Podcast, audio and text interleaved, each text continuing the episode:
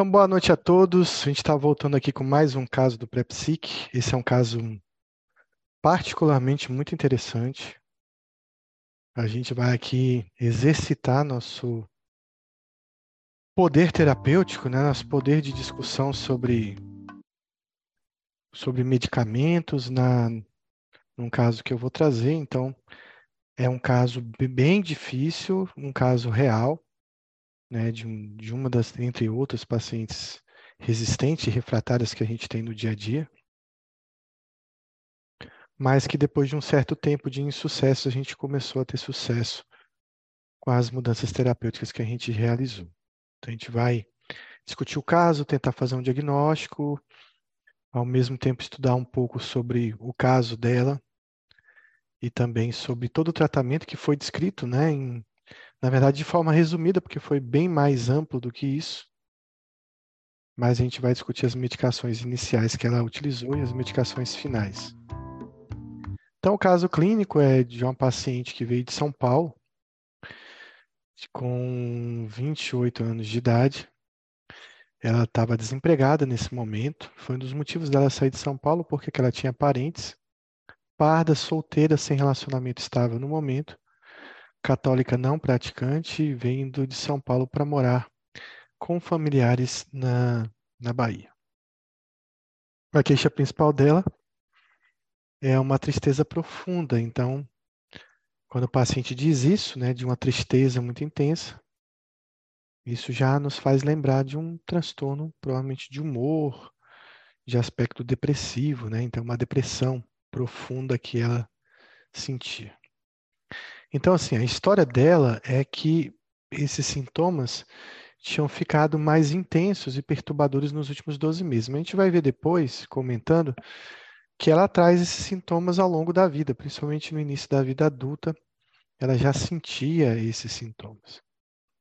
Então, há 12 meses, ela vem apresentando desânimo, anergia, dificuldade de concentração, insônia, aumento do apetite, que a fez ganhar 10 quilos.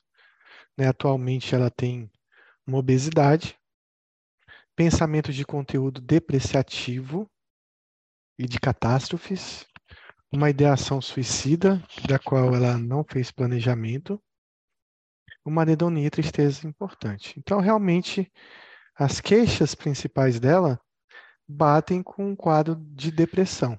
Né? Então, ela traz essa queixa principal e, e, ela confirma isso com os sintomas dela com uma evolução aí longa de pelo menos um ano desses sintomas. Mas existe uma alteração aí que eu quis chamar no texto, no caso de curso dos sintomas. Como é que essas, essa depressão se manteve aí durante ao longo do tempo? Então, ela diz que esse quadro ele é flutuante, principalmente no que diz respeito à intensidade dessa anedonia, dessa tristeza e desses sintomas que ela tem. E ela relata que isso oscila bastante, talvez como ela tenha chamado uma montanha russa. Então, ora ela fica muito deprimida. Existe relatos de que ela até realizou algumas automutilações durante essas depressões mais intensas. Nenhuma mutilação grave, apenas pequenos arranhões. Mas ela ficava muito apática, com pouca energia, com retardo psicomotor importante. Então, ficava na cama sem nenhuma energia e tinha dificuldade de dormir, comendo toda a noite toda. Então, um, um aspecto interessante, né? Mesmo que ela tenha uma baixa energia, existe uma dificuldade de dormir, uma insônia. E também existe um aumento do apetite. Na depressão, essa insônia é bem comum, que pode se manifestar como uma insônia inicial, intermediária, ou uma insônia terminal, ou uma insônia global. A insônia mais comum na depressão é uma insônia intermediária, ou seja, um sono entrecortado entre períodos de despertar, um sono de má qualidade, mas esse é o mais comum da depressão, mas o mais característico, assim, não vou falar de novo a palavra patognomônico, porque não existe isso em psiquiatria, mas o mais característico da depressão é a, é a insônia terminal, ou seja, o paciente acordar antes da hora. E na, na depressão, eh, de forma mais comum, existe geralmente uma perda do apetite. Ela, ao contrário, ela ganhou o apetite, né? Então ela comia mais, talvez para compensar esse sofrimento aí. Essas crises muito intensas de depressão, elas duravam dias aí, pelo menos duas semanas. Deixa eu ver, tem um usuário que tentou entrar, mas não conseguiu. É, durou, durava dias, né, ou às vezes até algumas semanas, e melhoravam. E aí ela voltava a um grau de funcionalidade. Então tinha uma depressão mais profunda, durava semanas, depois ela melhorava mantinha a depressão, mas ganhava um pouco de funcionalidade, né? Então, é, ficava menos apática, menos sem energia e conseguia realizar algumas coisas. Houve alguns períodos curtos, menores de semanas, com humor normal. Então, também existiam períodos em que ela se sentia bem, eutímica, o humor normalizava, mas depois ela logo entrava ou num período de depressão leve, moderada, ou nesses períodos de depressões mais profundas. Então a gente tem uma oscilação mesmo, uma flutuação, como ela mesma relata. Depois ela voltava à fase mais depressiva e que variava de intensidade nessa depressão. Também havia períodos curtos, né, que duravam de dias a semanas, onde ela sentia um aumento da energia, uma aceleração do pensamento, uma redução do sono, talvez aqui seria melhor escrito uma redução da necessidade do sono, antes ela tinha uma insônia, agora não precisa dormir. Mantinha o um aumento do apetite e nesse período ela tinha muita impulsividade. Então a gente está vendo aí um polo oposto ao que ela apresentava antes, né? Então ela tinha esse período de depressão e de repente ela ficava com o cérebro muito ativado, pensando muito, provavelmente falando muito, né? E, e a impulsividade chama atenção.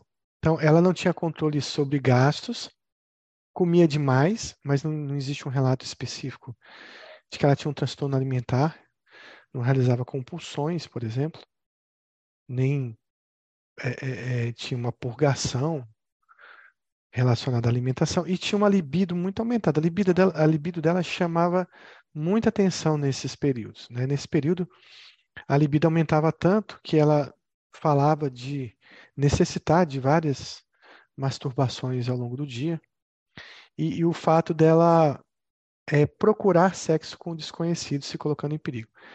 Essa coisa do, do de procurar sexo com desconhecido não era tão desinibido quanto parece aqui.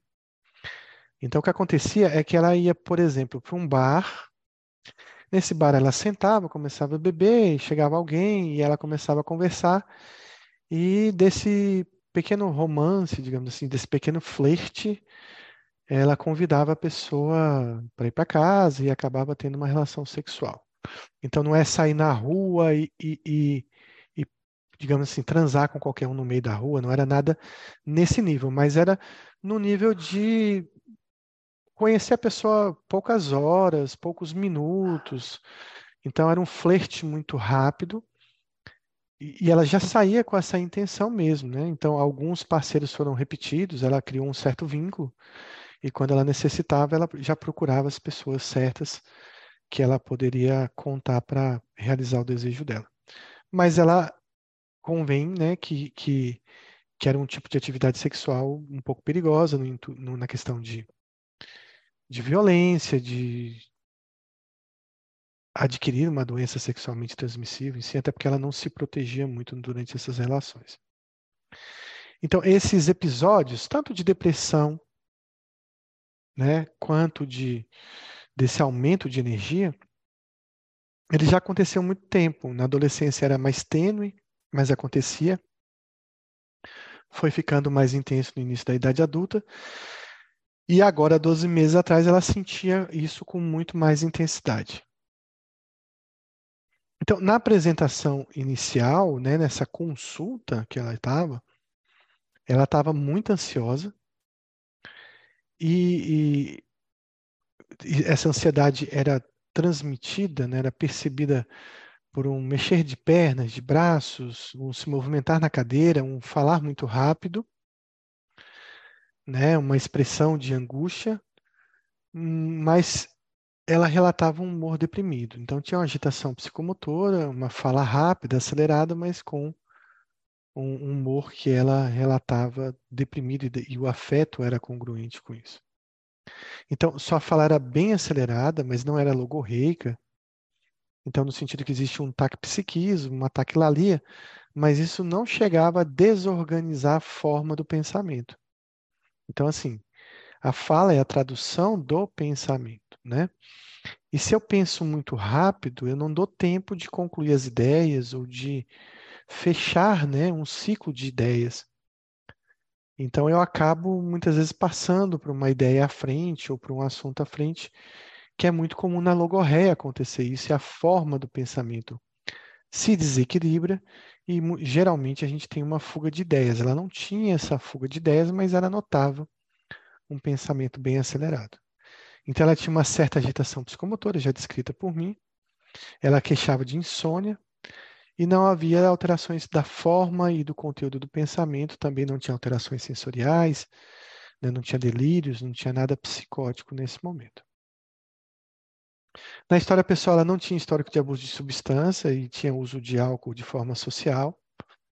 Ela confessa que nesses períodos de aumento de energia, ela consumia mais álcool que o normal e ela não tinha antecedentes mórbidos psiquiátricos, não tinha comorbidades clínicas, exceto essa obesidade que ela trazia.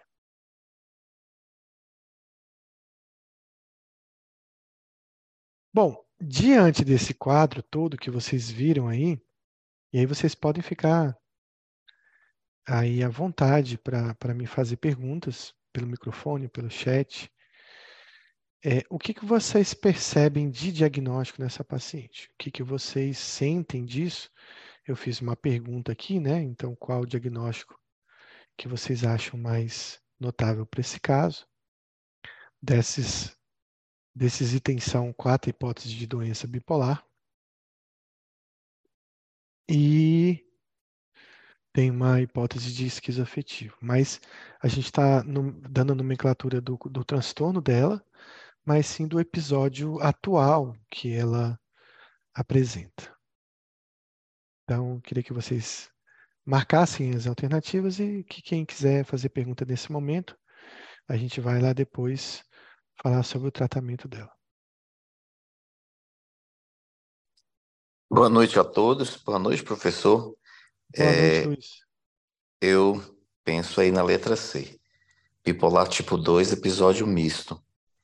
É, e também gostaria de fazer uma per a pergunta, porque assim ficou mais claro esse episódio misto na apresentação da paciente.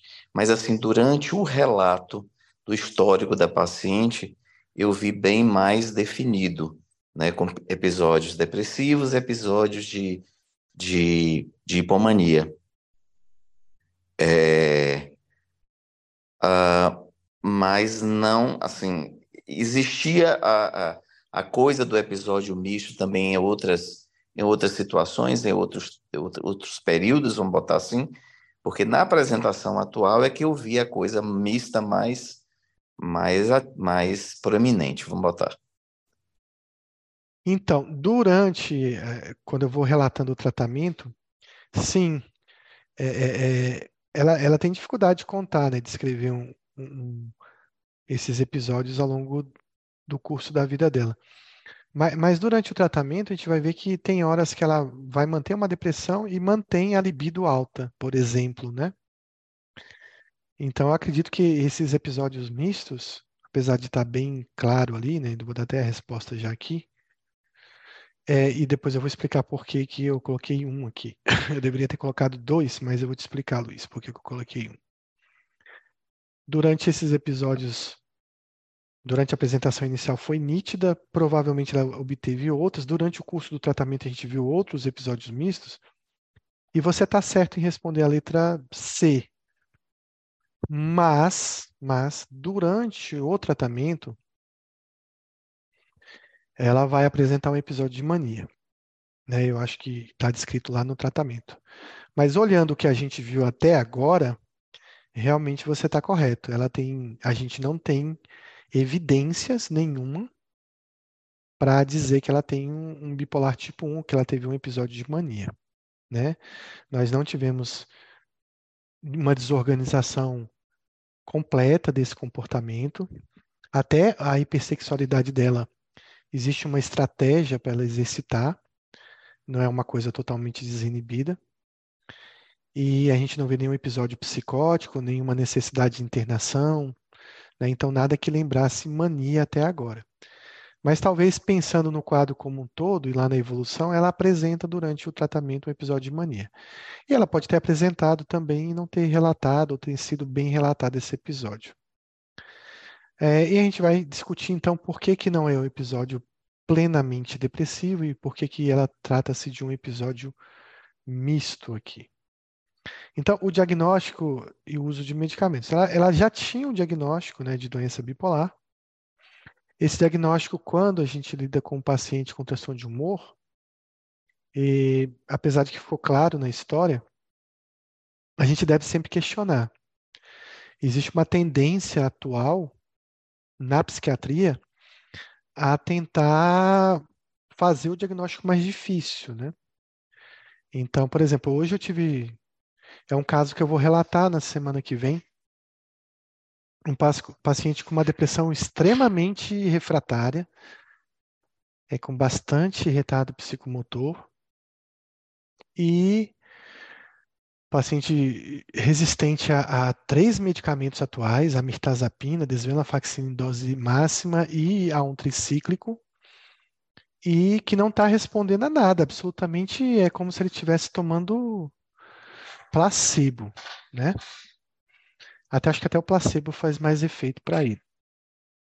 E tem uma tendência nossa de dizer assim, ah, a depressão está muito difícil, está muito refratária. Não, ele é bipolar. Né? E isso é um erro muito grande, porque a gente tem que se basear nos indícios, nos relatos, para que a gente feche o diagnóstico de doença bipolar. Ele nunca vai sair do nosso cenário, do nosso campo de visão, quando a gente tem um caso de depressão. Mas já nominar um paciente de bipolar, a gente tem que ter um certo cuidado para não, não, é, então, para não dar um diagnóstico precoce ou um diagnóstico exagerado. É, e eu vejo assim muita gente que é unipolar recebendo diagnóstico bipolar porque estourou o cartão de crédito uma vez na vida, porque uma época teve um aumento de teve um humor normal e saiu para uma festa, pronto, bebeu um pouco mais, já é bipolar. Então tem que ter esse cuidado importante porque tem muita gente que, se for fazer a prevalência dele de unipolar e bipolar, ele está bem longe dos, da epidemiologia real que a gente vê, doença bipolar vai acometer 2, 2,5% da população, enquanto depressão vai acometer 12, às vezes, dependendo da população, até 15%. Então é muito mais prevalente depressão do que depressão, bipolar, é, depressão do que uma doença bipolar. Ela chegou com o diagnóstico já em uso de fluoxetina pela manhã. Então, a gente que tem que questionar se esses sintomas meio que de hipomania que ela tem não estão sendo induzidos pela fluoxetina, porque ela pode ser unipolar e ter um momento né, de hipomania desencadeada pelo antidepressivo de forma que, retirado o antidepressivo, ela possa nunca mais apresentar um episódio de hipomania. Então, uma hipomania induzida. Só que pelo relato dela, a gente percebe que antes da medicação, ela já apresentava essa ciclagem. Então, a gente também não atribuiu só o efeito da fluoxetina. Uma outra coisa é que um paciente desse, né, usando fluoxetina, talvez seja uma escolha muito ruim para tratar uma depressão bipolar. E aí queria perguntar se alguém sabe por que que a gente deve evitar esse tipo de inibidor nesse tipo de paciente. Pela maior probabilidade de ciclagem, não, professor? Sim, mas por que a fluoxetina em si? Que ela é ativadora. Tino colocou aqui, é ativadora, mas tem um outro porém que é muito importante.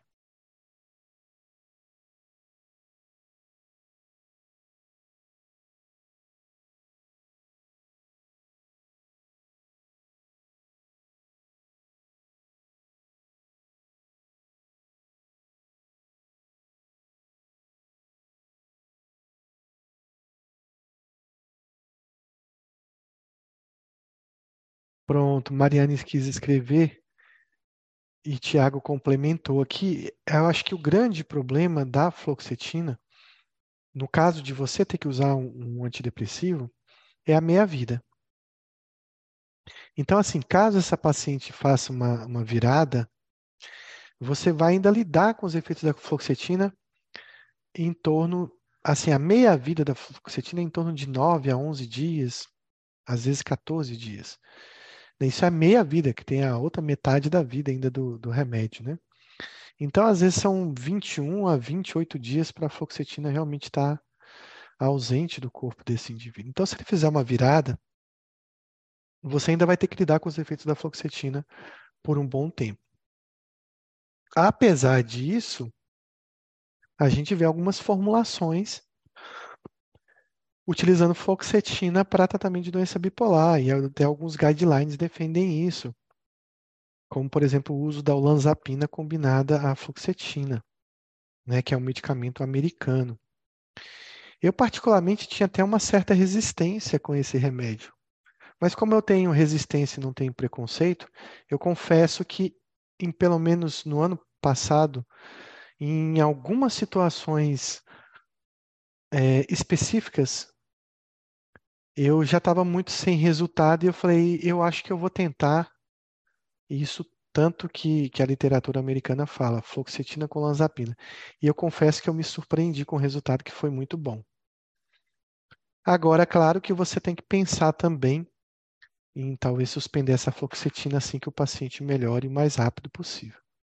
Ela tinha uma dose muito baixa de carbamazepina à noite, né? então provavelmente essa carbamazepina não estava fazendo o efeito de estabilização do humor e utilizava uma dose de clonazepam para dormir.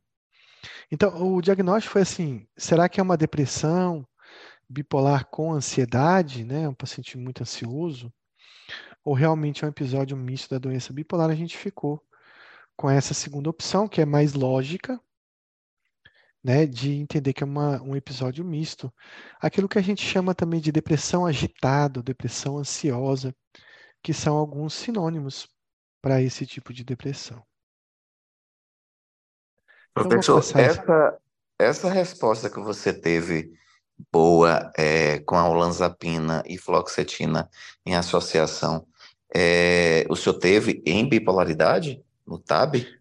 Em bipolaridade.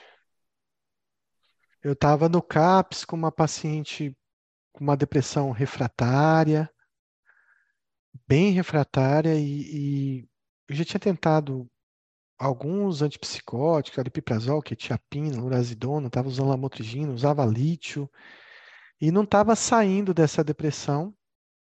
Geralmente eu passo só um inibidor, mas às vezes a gente tem que ter, sabe, essa, essa questão de, olha, eu preciso é, experimentar algumas coisas, eu preciso também conhecer algumas coisas. Então eu resolvi, nesse caso específico, passar o lanzapina e fluoxetina. Isso aconteceu com duas ou três pacientes nos, nesse ano de 2023. Não é uma prescrição muito minha habitual. E a resposta foi muito boa. Agora, eu não acho que isso vai virar uma regra minha. Eu acho que ainda vou continuar ainda seguindo outros caminhos. E claro, mas eu também abri espaço para poder também ter essa opção em alguns casos específicos. Porque já havia uma certa resistência a outras terapêuticas que eu havia tentado. Então era em casos de TAB, tá? É um medicamento que o, que o Stoll fala muito, né? Dessa combinação de olanzapina e fluoxetina. Ele é até um medicamento, eu não sei o nome, mas ele é um medicamento que, inclusive, o comprimido já vem combinado, né? Eu, se eu não me engano, são. Eu acho que são 10 miligramas de fluoxetina e 5 de olanzapina, uma coisa assim. Então, foi em caso de TAP. Bom, então, a gente sabe né, que o paciente, ele, o humor pode variar de um estado de eutimia para uma hipertimia, que não é ainda uma hipomania. E depois ele começa a ficar aqui em vermelho, aqui nessa cor mais avermelhada, em estados mais patológicos, né? que seriam estados relacionados a uma euforia, uma elação de humor. Então, eu tenho, eu tenho um quadro de hipomania, tenho um quadro de mania clássica, que é uma mania sem sintomas psicóticos, e eu tenho um estado de extremo de euforia ou elação, que eu chamo de mania psicótica. Né? É interessante dizer que ninguém passa da eutimia para mania psicótica. Geralmente existe uma subida nesse humor, né? É, o paciente ele vai ficar hipertímico, depois hipomaníaco, depois ele vai ficar maníaco sem sintomas psicóticos e depois mania com sintomas psicóticos, caso ele apresente esse estado mais grave. E que às vezes é difícil observar isso no paciente, porque quando ele chega em mania, ele já chega em mania psicótica, a gente não observou essa subida. Mas a gente consegue observar a regressão. Então, por exemplo, quando você está com um paciente em mania psicótica na enfermaria, é interessante como você começa a medicá-lo e a cada dia que você vai, você que ele vai tendo uma melhora, você vai ob observando esses degraus sendo descidos né? Então você vê ele psicótico, acreditando que é Deus, acreditando que ele é um profeta, tal, etc. Um belo dia ele continua logorreico, continua eufórico, mas aí você pergunta se ele é o profeta Deus, ele fala: Eu não, eu não sou Deus, não sou profeta, você está louco. Né? Então você começa a observar que a psicose já limpou e ele já está numa mania clássica, e depois ele vai ficando hipomaníaco, e depois hipertímico, depois em eutimia. Então, quando você tiver um paciente com mania psicótica, tente vê-lo vários dias durante a semana, que aí você vai observar bem essas transições de humor e essa diferença de humor. Isso ajuda muito quando você tiver só um paciente hipomania porque daí você já viu como é que é a hipomania, você já viu como é que é uma mania clássica, então você consegue fazer diagnóstico mais preciso. Esses episódios são importantes, por exemplo, hipomania e mania, para definir se é bipolar tipo 1, tipo 2. O bipolar tipo 1 não faz episódio, o tipo 2 não faz episódios de mania, nem de mania psicótica, e também vai ter uma diferença em relação ao tratamento, né? A mania clássica e a mania psicótica vão ter respostas diferentes ao lítio. Né? O lítio funciona muito melhor numa mania sem sintomas psicóticos e tem um resultado um pouco aquém do esperado quando a mania é psicótica. Além disso, no bipolar você vai tendo uma regressão né, do humor, com um quadro aí de talvez uma distimia, uma depressão leve, até chegar a uma depressão profunda e mais profunda ainda quando essa depressão ela se torna psicótica. Bom, um paciente que faz psicose dentro da doença bipolar, porque tem paciente bipolar que não faz psicose, né? Ele ele faz mania clássica, ele faz depressões, ele faz hipomania, mas ele nunca fica psicótico. Então se pergunta se esse paciente que ele faz psicose dentro da doença bipolar, ele provavelmente tem uma gravidade maior. E a grande pergunta é se talvez ele tenha mais genes correlacionados à esquizofrenia. Então, existe uma, alguns genes da doença bipolar e da esquizofrenia que são é, é, compartilhados, digamos assim, e talvez ele tenha uma genética mais, mais de esquizofrenia. E talvez ele responda até melhor a antipsicóticos do que ao lítio, por exemplo, né, por ter esses componentes genéticos. Isso é uma pergunta, é uma dúvida. Então, o que, que a gente vai definir né, na doença bipolar em termos de diagnóstico? Então, se um paciente, por exemplo, ele só faz um ciclo né, de humor, onde ele fica distímico, deprimido, com depressão psicótica, eu estou falando que esse paciente tem uma depressão unipolar. Ou seja, um paciente que ele nunca fez nenhum outro episódio, a não ser esses que estão aí nesse quadrado aqui, laranjado. Então, esse é o paciente com apenas depressão. Lembrar que o paciente com depressão tem eutimia, ele pode estar com o humor um pouco rebaixado, ele pode ter momentos de estar mais alegre, o que não significa que ele tenha hipomania. Então, não confunda hipertimia com mania. Essa é uma, uma, uma dúvida frequente, né? O paciente com depressão, ele pode ter momentos de alegria. Hoje eu tive uma paciente assim, que ela falava, ah, eu flutuo muito humor, eu faço muita... Meu humor oscila muito, né? Então ela fala de períodos que ela está bem feliz e de períodos que ela fica deprimida. Então, diante disso, a gente pensa: bom, será que ela faz hipomania? Ou será que ela tem só uma hipertimia? Então, eu comecei a perguntar exatamente sobre esses momentos de felicidade que ela tem. E o quanto de disfuncionalidade causava, o quanto saía né, de um padrão de comportamento e de personalidade dela. Então, eu dei exemplos, né? de que se quando ela estava alegre, alguém percebia nela algum problema nisso, se ela ficava desinibida ao ponto de se expressar de uma forma diferente, de agir de uma forma diferente que chamava a atenção das outras pessoas, ao ponto de dizer, olha, ela está feliz, mas está muito estranho, está muito além do que ela realmente apresenta quando está bem. Então, existe algum prejuízo, existe alguma ação desse indivíduo que, que é notável, geralmente para terceiros, de que a coisa está muito exagerada. E ela não tinha isso. Ela tinha momentos de eutimia e de talvez uma felicidade, períodos que ela gostava de sair, de beber, bebia socialmente, não realizava nenhum ato impulsivo, nenhum exagero é, é, tem aquele, aquela questão, né, que eu até usei para ela como exemplo de um bebedor social.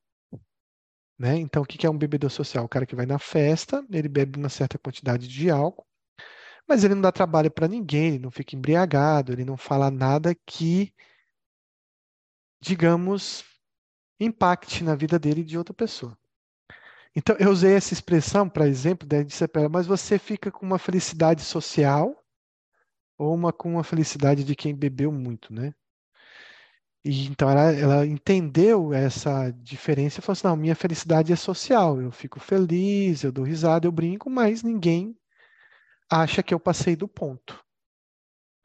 Então foi, foi nessa, nessa, nesse, nesse exemplo que ela entendeu bem o que eu estava querendo dizer. Era algo social, essa felicidade, algo que era, em termos de comportamento, aceitável por todos, ou era uma coisa que tinha passado um pouco do limite.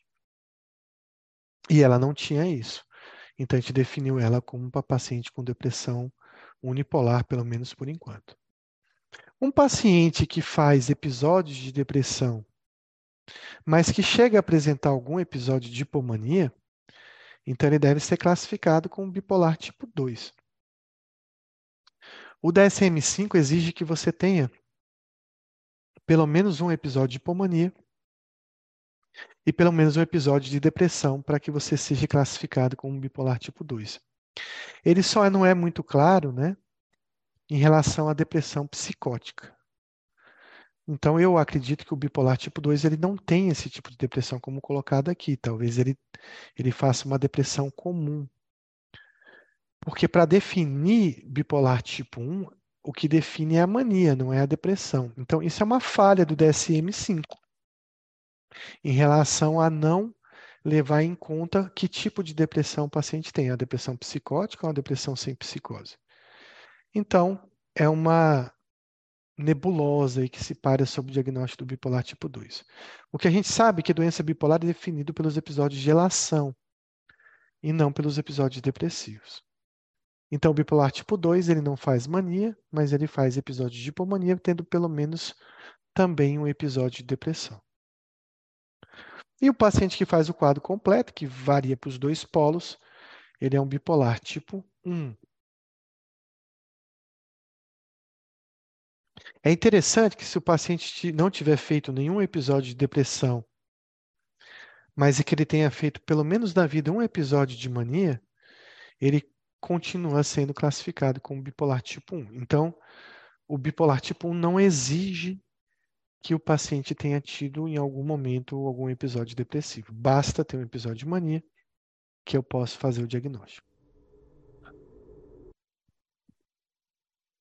Então, o bipolar tipo 1 precisa apenas de um episódio de mania para o diagnóstico, né? Mas o bipolar tipo 2 ele precisa que você tenha pelo menos um episódio de mania ou de depressão. A pergunta que eu falei, né? Bipolar tipo 2 faz episódio de depressão psicótica? Ele consegue fazer uma psicose mesmo sendo bipolar tipo 2? Teoricamente, sim, né? E o DSM não é muito claro sobre isso. O que o bipolar tipo 2 não pode ter feito durante a vida é um episódio de mania, porque se ele tiver tido um episódio de mania, ele tem que ser reclassificado como bipolar tipo 1. Então, isso é importante para o diagnóstico. Mas a gente duvida que um bipolar tipo 2, que não tem uma gravidade, faria uma depressão psicótica. Então, talvez seja um quadro bem menos comum. Por que é que a gente acha, né? Porque psicose acaba estando mais relacionado à depressão, à doença bipolar tipo 1. Então vamos ver qual a diferença aqui, né? Então, bipolar tipo 1, ele precisa de um episódio de mania para ter o diagnóstico, o bipolar tipo 2, ele precisa de um episódio de hipomania e um episódio de depressão. Vejam que essa paciente, até então, na nossa história, ela teve vários episódios de depressão, episódios mistos e também fica característico o episódio de hipomania que ela tinha ali durante principalmente a hipersexualidade. O bipolar tipo 1, ele não precisa de um episódio tipo 2. E o, de um, desculpa, o bipolar tipo 1 não precisa de um episódio de depressão. E o bipolar tipo 2, ele não pode ter tido um episódio de mania ao longo da vida. Então, a gente tem que aquele paciente classificado como bipolar tipo 2, se ele fizer um episódio de mania durante o transcurso do tratamento, ele deve ser reclassificado como tipo 1. É o que aconteceu nessa paciente. A gente tinha a visão que ela era tipo 2, mas durante o tratamento ela faz um episódio de mania e a gente reclassifica como bipolar tipo 1. Então, o que define o tipo da doença bipolar é o tipo de euforia. Né? Então, é o tipo de elação euforia. O episódio na doença bipolar tipo 1 você tem que ter mania, e no bipolar tipo 2, os episódios de euforia são apenas são mais leves e são classificados como hipomania. A gente mistura muito a palavra euforia com elação. A gente fala às vezes como sinônimo. Eu gosto muito de usar a palavra elação, inclusive na minha fala. Mas elas têm diferenças, né? A euforia é uma alegria intensa, desproporcional, e a elação é uma euforia com expansão do eu, com um sentimento de grandiosidade. Esse seria tecnicamente as definições dessas duas palavras. Então, na elação você tem um sentimento de grandeza e de poder. Então, digamos assim que na euforia estaria mais para um quadro mais leve, talvez uma hipomania. Elação já é um quadro mais de mania, mais psicótico, talvez. Na prática, não tem problema de você usar como sinônimo, não. Então, o que define elação, que define uma euforia, então o DSM-5, como quase toda literatura, ela define como um período distinto de humor. O que, que é distinto? Distinto do que a pessoa apresenta. Então, para mim entender o que é distinto numa pessoa, eu preciso entender como ela é neutimia. Por quê? Isso é importante para alguns diagnósticos diferenciais. Eu tenho pessoas que falam muito rápido, que falam muito alto, que se expressam de uma forma muito, digamos assim, parece até que eufórica, mas às vezes são pessoas muito ansiosas. Ou são pessoas que já falam assim normalmente, ou que têm características histriônicas. Então, eu preciso entender como é que é o, o basal desse paciente, a eutimia desse paciente, para entender se mudou, se ciclou, se houve uma mudança. Então, sempre na doença bipolar, procure a eutimia, ou procure conhecer o paciente na eutimia, para que você entenda o que é distinto para ele e o que não é distinto para ele. Então, é distinto da eutimia do paciente. É um humor anormal e elevado. Então, existe um sentimento de grandeza, existe um sentimento de poder desse paciente. Então, é um humor elevado, expansivo, né, na flor da pele, e altamente irritável. Então, é, só para contar assim, uma história bem rapidinha, que não vai atrapalhar, pelo contrário, vai ajudar na nossa aula. Então, on, ontem, foi domingo, exatamente ontem, desculpa, sábado, aliás, eu estava voltando de Salvador para para Jequié para dar uma voltando da, de uma aula da IPMED, e na rodoviária, onde eu fui pegar o ônibus, eu encontrei dois alunos da IPMED. E eles tinham me relatado que um deles ia embarcar no ônibus, mas tinha uma, a, os seguranças estavam tentando tirar uma mulher. E eles me disseram, sabe, professor, a mulher está em surto lá, está tá alcoolizada, tá, acho que bebeu demais, etc. Então, eles contaram que quando chegaram, ela estava na sala de espera, andando para um lado para o outro, falando alto, dando risada, e com um discurso bem obsceno, bem obsceno mesmo, mostrando foto no celular, dizendo que ela queria transar com aquele cara ali, mas a filha dela não deixou, e bem hipersexualizada, né? E aí, quando ela desceu do ônibus, né, que eu a vi, então ela ficou falando alto na rodoviária, então ela tinha uma hiperfonia, ela tinha uma aceleração da fala, ela logo demonstrou uma fuga de ideias, ela começou a falar um, é, coisas sobre, por exemplo, a moça que não, a passageira que não quis sentar do lado dela, que a culpa era dela porque ela era branca, gente branca é tudo enjoado, que se branco fosse bom mesmo viajava de avião, não sei o que é viajar de ônibus. E, e, e ao mesmo tempo que ela sorria muito, que ela falava muito, e ela virou para a gente e disse: Eu sou delegada, eu sou delegada.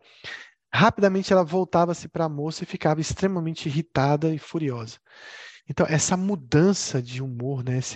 Essa sensação de grandeza, de ter que falar alto, de poder falar alto, de poder falar o que se quer, de uma desinibição muito grande e essa variação muito rápida de humor eufórico, alegre, para um humor disfórico, irritado imediatamente. Era o que a gente percebia nela. E isso ocorre de forma persistente, claro que para cada transtorno bipolar vai ter uma quantidade de dias para isso. Então, o critério A de um episódio de mania ou hipomania é ter esse humor elevado e expansivo. Existe também nesses pacientes um aumento grande da energia, da vontade, da volição, né? uma hiperbolia, um hiperdesejo, né? uma hiperdedicação, seja alguma atividade de trabalho, alguma atividade de lazer, mas que ele se envolve de uma forma intensa, em que não existe cansaço, não existe, de, não existe uma desistência, né? ele se envolve muito intensamente nesse processo. Então, o aumento da atividade que ocorre de forma persistente também faz parte do critério A. Então, eu preciso ter um humor elevado, expansivo, irritável, com um aumento de energia persistente. É fácil entender com o PET scan como se dá esse aumento de energia, né? Então aqui é, um, aqui é o metabolismo de um cérebro normal, aqui é o metabolismo de um cérebro hipomania. Basicamente aqui é um vulcão, né? Em erupção, é quase um cérebro pegando fogo. Com tanta atividade cerebral, fica difícil a gente esse cérebro funcionar normalmente, não ter esse aumento de energia, não ter essa aceleração do pensamento, né? essa desorganização por esse hipermetabolismo que ocorre na doença bipolar. Aqui, de novo, mostrando a fase depressiva, né, com hipometabolismo, uma fase normal e uma fase maníaca, o cérebro quase pegando fogo. Então, o critério A desse humor expansivo e desse aumento de energia, ele é igual para a hipomania ou mania? E a resposta é Sim, em ambas as situações existe um aumento de energia, existe um humor expansivo. O que vai diferenciar um do outro é a intensidade desse humor. Então, na mania, esse aumento de energia, esse amor expansivo,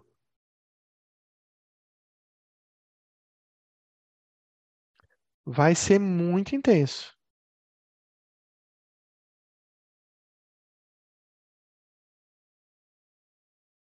Enquanto na hipomania,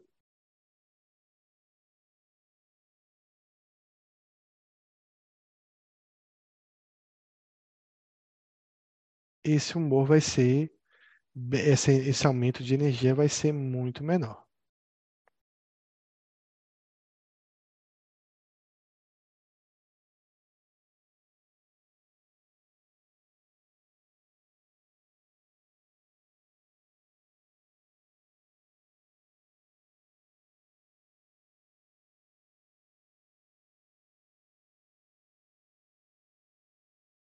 Então, qual a diferença, né? O que, que a gente tem de diferença entre mania e hipomania?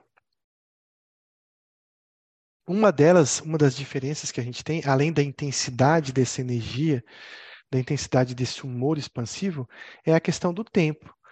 Para que eu faça um diagnóstico de mania, eu preciso de pelo menos sete dias né, de sintomas. Para o diagnóstico de hipomania, é um episódio que pode ser mais curto, porque pela intensidade ele pode aparecer e desaparecer rapidamente. A mania, como ela é um processo muito intenso, ela pode demorar mais tempo a se resolver. Então faz parte do critério A. Claro que a gente vai ter exceções na mania, caso o paciente seja internado, por exemplo, eu não vou precisar contar esse tempo de sete dias para fazer o diagnóstico. Então, tem um detalhe, que é isso exatamente que eu estou falando. Mania não precisa de tempo se for necessário uma hospitalização. Então, só para a gente gravar de novo, mania sete dias, hipomania quatro dias. Mas se a mania necessitar de uma internação, eu não preciso contar o tempo. Então, aí está o critério A, falando do tempo dos dois episódios. Além do critério A, então, dentro do critério A, então a gente tem o humor elevado, expansivo, irritável, associado a um aumento de energia ou aumento da atividade desse indivíduo. Então, quando a gente já tem essas duas coisas, a gente já faz o diagnóstico de um episódio de euforia e a resposta é não.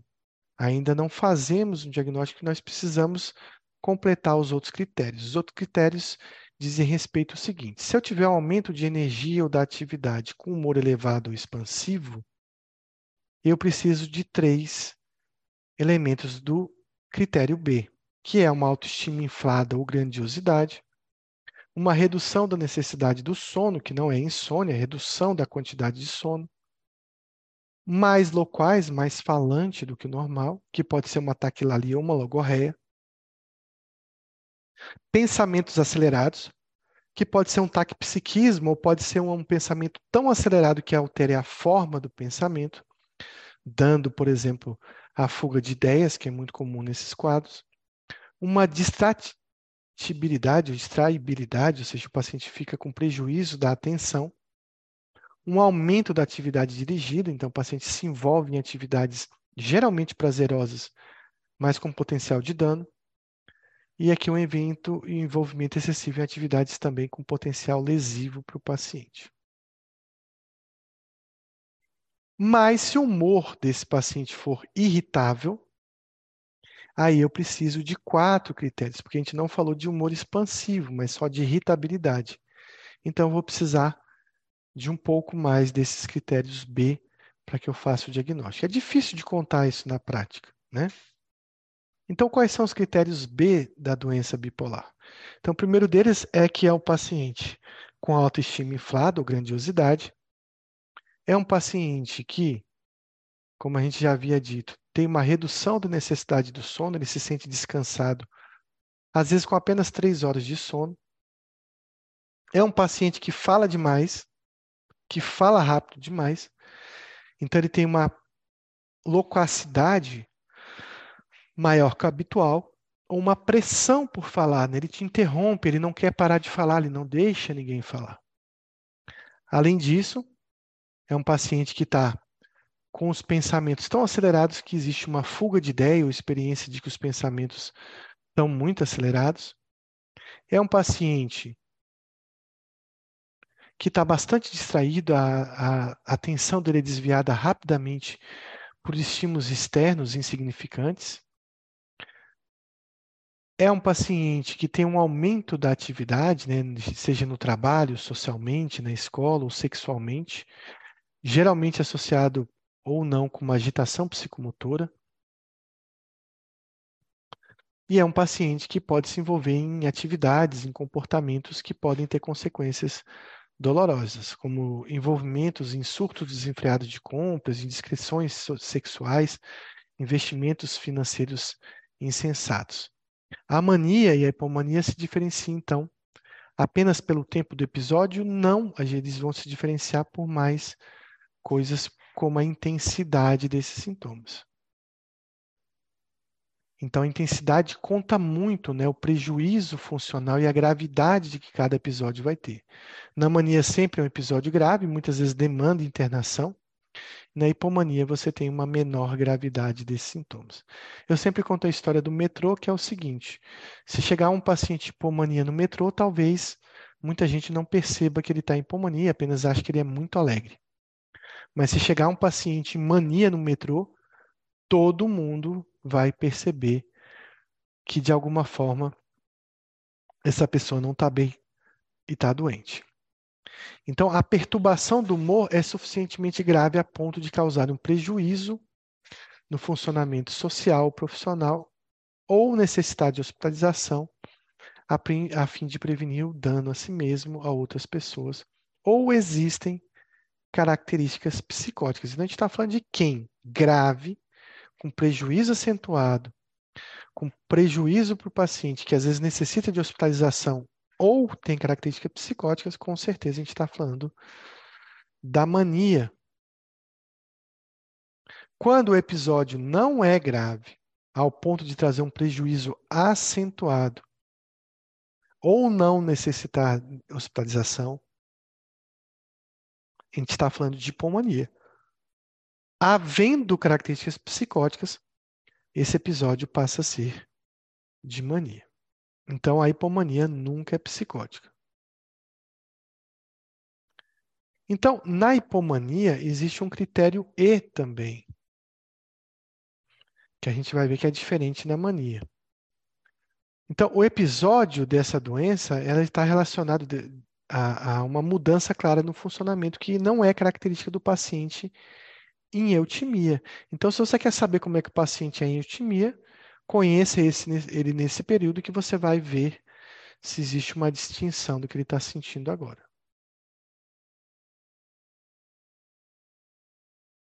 A perturbação do humor e a mudança do funcionamento são observáveis por outras pessoas.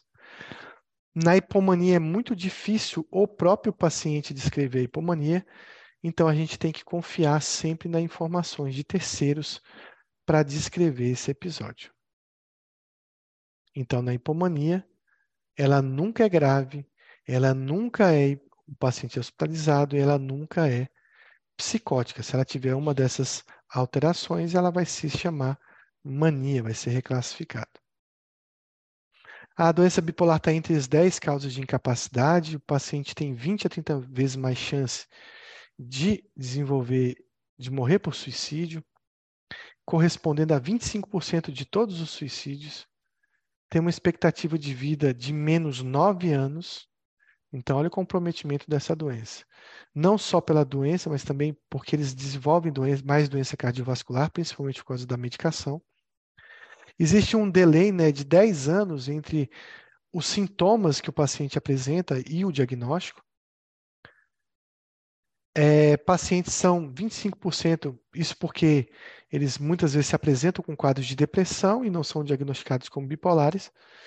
25% são diagnosticados corretamente, 75% não são. Então, o período sintomático da doença, o paciente com TAB1, ou doença bipolar tipo 1, ele passa 47% da vida tendo sintomas da doença. E interessante que o bipolar tipo 2 passa mais tempo ainda de período sintomático da doença. Então, é metade da vida em episódio depressivo, episódio misto ou episódio de euforia.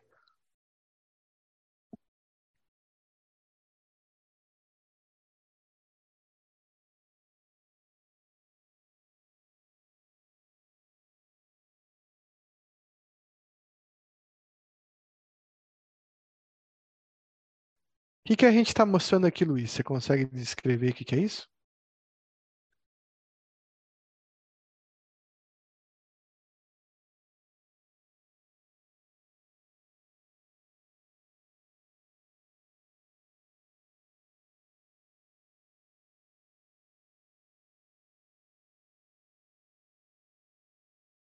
Alguém sabe o que está que que tá representando aí nesse gráfico?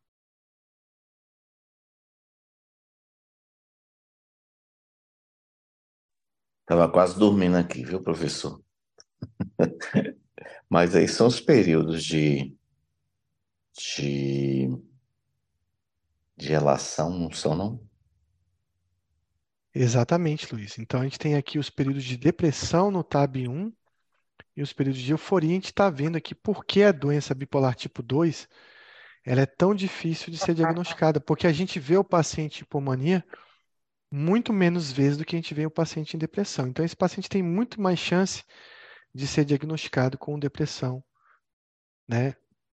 É, unipolar. Então, é 3 para 1 o período de euforia em relação ao bipolar tipo 1, e no, a depressão em relação à euforia no bipolar tipo 2 é de 37 para 1. Agora, Luiz, você não vai dormir não, porque a gente falou de doença bipolar, a gente vai falar de um assunto muito importante na doença bipolar, que é a neuroprogressão. É algo que não se falava há muito tempo de como o bipolar pode ter um comprometimento das funções cerebrais ao longo do tempo. Então, isso leva né, a um paciente a ter uma perda funcional cerebral, às vezes até de massa encefálica, não tão intensa quanto na esquizofrenia, mas ocorre. Isso leva a um curso heterogêneo da doença, né? então ele tem mais episódios, mais recorrência e uma trajetória perniciosa da doença bipolar, que muito pouco se falava, que é o paciente ter um prejuízo neurocognitivo, ele ter uma refratariedade, ter um baixo limiar ao longo da vida para novos episódios. Então, assim, os primeiros episódios eles acontecem muitas vezes com estressores exógenos, mas ao longo do tempo, o bipolar começa a ter episódios cada vez mais espontâneos. E também o risco de demência que o paciente bipolar vai ter por conta dessa neuroprogressão, que muitos pacientes não acontecem porque usam lítio e o lítio é um neuroprotetor. Então, nesse caso dessa paciente, por que, que a gente considera que ela tem um episódio misto? Porque além de ter humor elevado, expansivo, além de ter um humor, desculpa, depressivo, ela vai ter alguns sintomas que são referentes à ilação. Então, esse aqui é o quadro de um paciente Deixa eu voltar aqui. Em mania, por exemplo, em hipomania. No quadro do paciente com estado misto, ele vai ter um aumento de energia, geralmente, um humor triste, associado a alguns critérios de euforia. É o que acontecia com ela, ela ficava triste, mas ficava agitada, ficava com a libido aumentada, ficava impulsiva, comia demais, dormia de menos, mas o humor era um humor de tristeza, um humor de depressão. E é o que define, então, aquela paciente. Por que, que um episódio misto é importante a gente saber? Primeiro, que ele é difícil de diagnosticar. A gente tem que prestar muita atenção no paciente. Uma coisa interessante é que o episódio misto ele é muito mais comum na mulher. Ele indica um quadro mais crônico da doença, ele indica um prognóstico ruim. Ele é um quadro geralmente mais grave costuma ter sintomas psicóticos, nessa né? paciente não tinha, mas ele costuma ter, e ele é um quadro mais refratário. Né? Então, o tratamento não é tão específico e é um tratamento que tem mais resistência. É um tratamento que tem menor resposta ao lítio e tem melhor resposta à combinação de anticonvulsivante, antipsicótico e também da ECT. Então a gente gravou tudo aí sobre episódio misto, isso é muito importante, que o episódio misto não responde muito bem ao lítio. Ele tem melhor resposta com anticonvulsivante, como ácido valproico, por exemplo, lamotrigina, geralmente associado a antipsicóticos. Geralmente antipsicóticos atípicos, eu costumo utilizar muito mais ácido valproico que a carbamazepina. E lembrar que a lamotrigina também tem uma função, talvez não no episódio agudo, misto, mas talvez na prevenção de episódio agudo. É esse episódio misto. E a ECT também tem uma função importante. A gente não falou, Luiz, mas essa paciente tem uma ciclagem rápida também. Ela fez vários episódios depressivos ao longo do ano, voltava para a eutimia, depois fazia um episódio de hipomania, e o que, que é uma ciclagem rápida? Ela é uma cicladora rápida também. Ela é mais comum em mulheres, ela indica um quadro mais crônico com pior prognóstico. Ela é um quadro mais grave, o tratamento também não é específico, tem resistência, e da mesma forma que o episódio misto, tem menos resposta ao lítio e melhor resposta à combinação de anticonvulsivante e ECT. Então, isso é o que define uma ciclagem rápida, que é o paciente que tem quatro episódios de doença da doença em pelo menos um ano.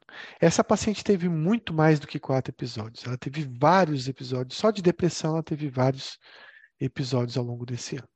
Então, é uma paciente cicladora rápida que tem episódios mistos, é uma paciente com grande grau de refratariedade. O ciclador rápido é aquele paciente que pode fazer um episódio de mania, de depressão, de hipomania, ou outro de depressão, ou quatro episódios de depressão, ou quatro episódios de mania. Então, isso não importa muito para a gente. Alguns pacientes. Ela só, tem, ela só não tem a psicose para não responder bem ao lítio, né? Então, no caso, é a ciclagem rápida, os episódios mistos e a psicose é, como fatores não responsivos ao lítio. Ela só não tinha a psicose, não é isso? Exatamente isso. Mas a gente vai ver que ao longo do curso da doença ela vai apresentar psicose. Se eu não me engano, acho que está descrito durante o tratamento, a gente vai ver que sim. Alguns pacientes têm um padrão de curso da doença que tem a ver com clima, com um padrão sazonal, por exemplo, ter mania e hipomania no verão, ter mais depressão no inverno, então também existe isso. O fator desencadeante de um episódio da doença bipolar pode ser o puerpério, que é muito comum a psicose puerperal, é, perda do sono, privação do sono, uso de antidepressivos, ela usava fluoxetina, ou uma súbita interrupção do lítio, assim também como o consumo de álcool. Mas ao longo do tempo, esses fatores desencadeantes vão sendo menos importantes, os episódios vão sendo mais é, espontâneos se houver uma neuroprogressão da doença.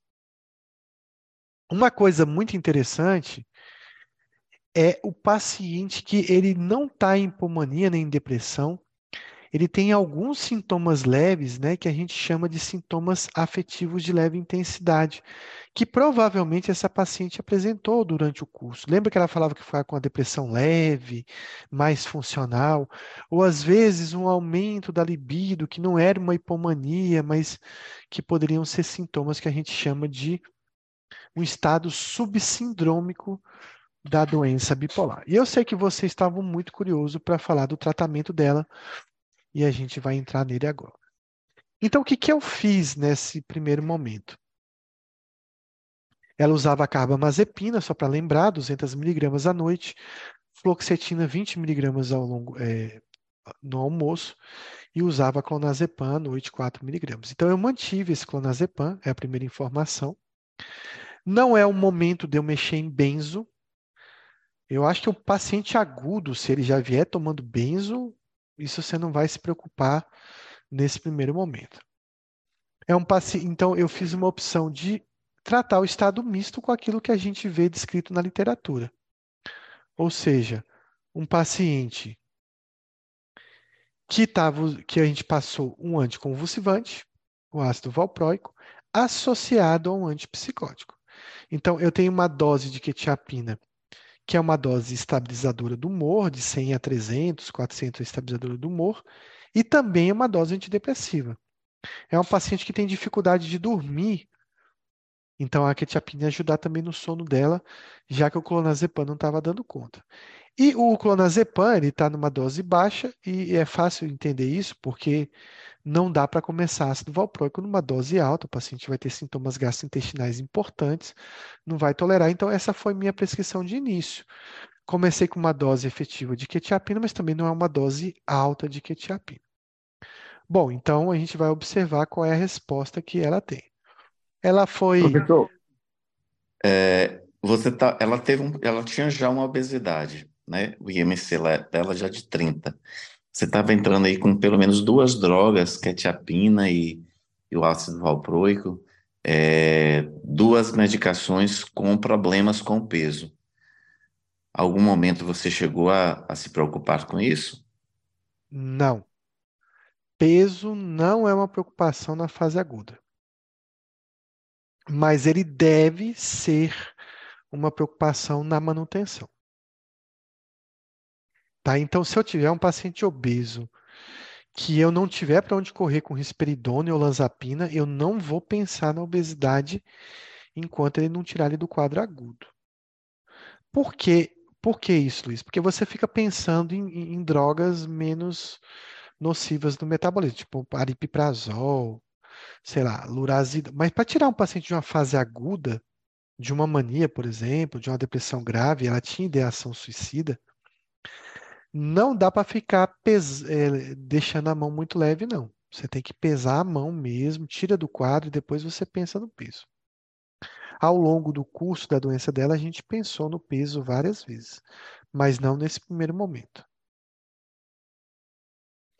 Então, na segunda semana, ó, eu mediquei ela para ela avaliar ela em duas semanas, podia ter sido uma semana. Então, ela volta sem melhora do humor, ainda muito ansiosa, agitada? Então ela tem agitação psicomotora. Ela volta a ter alguns episódios de impulsividade sexual. Ela ganha peso e apetite com a quetiapina, mas a gente não está tá só observando.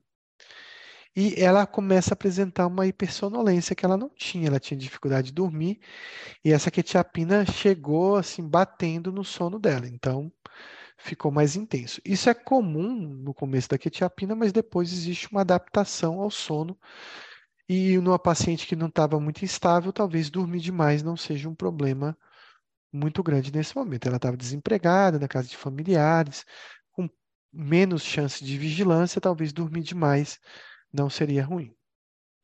Então, o que, que a gente faz? Como ela mantém o humor deprimido, mantém o quadro de agitação, mantém o estado misto, então eu faço uma elevação do ácido valproico e faço também uma elevação da quetiapina.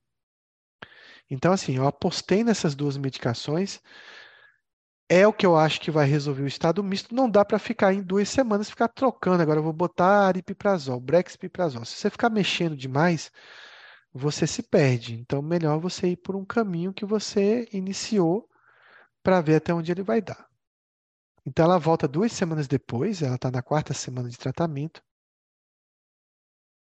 E ela volta de novo, sem melhora do humor, sem melhora da ansiedade, mantendo essa agitação psicomotora mantendo a impulsividade sexual e já reclamando da quetiapina.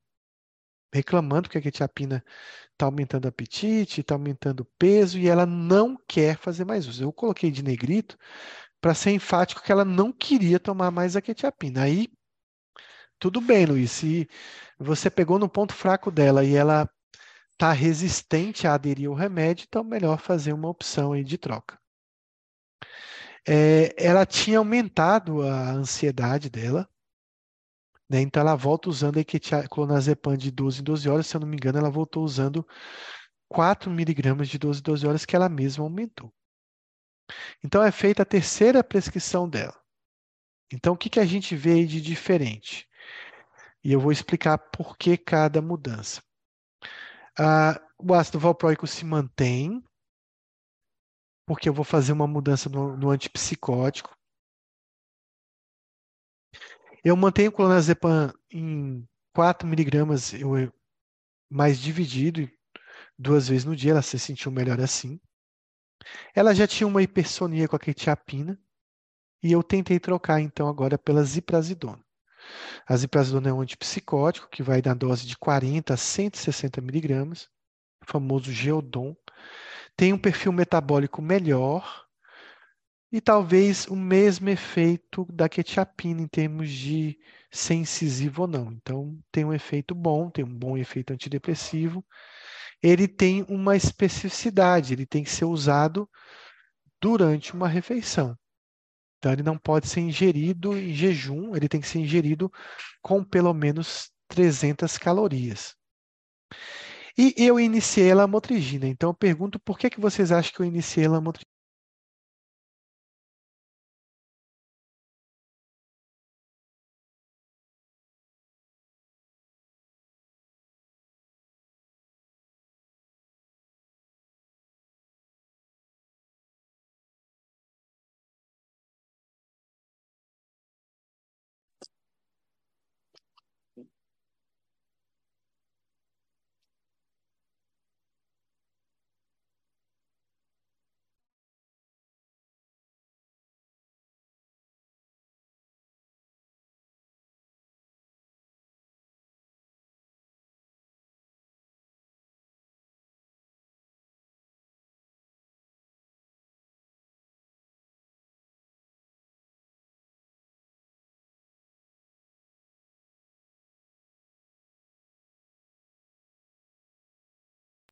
Bom, então a Tino colocou aqui porque é uma depressão refratária. Sim, é verdade. Assim, eu estou começando a sentir que esse caso eu vou ter dificuldade.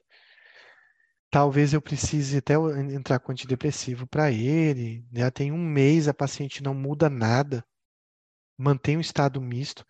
A lamotrigina, ela é bastante discutida no estado misto, mas ela parece ter um efeito mais para o futuro, protetor, digamos assim, do que um efeito agudo.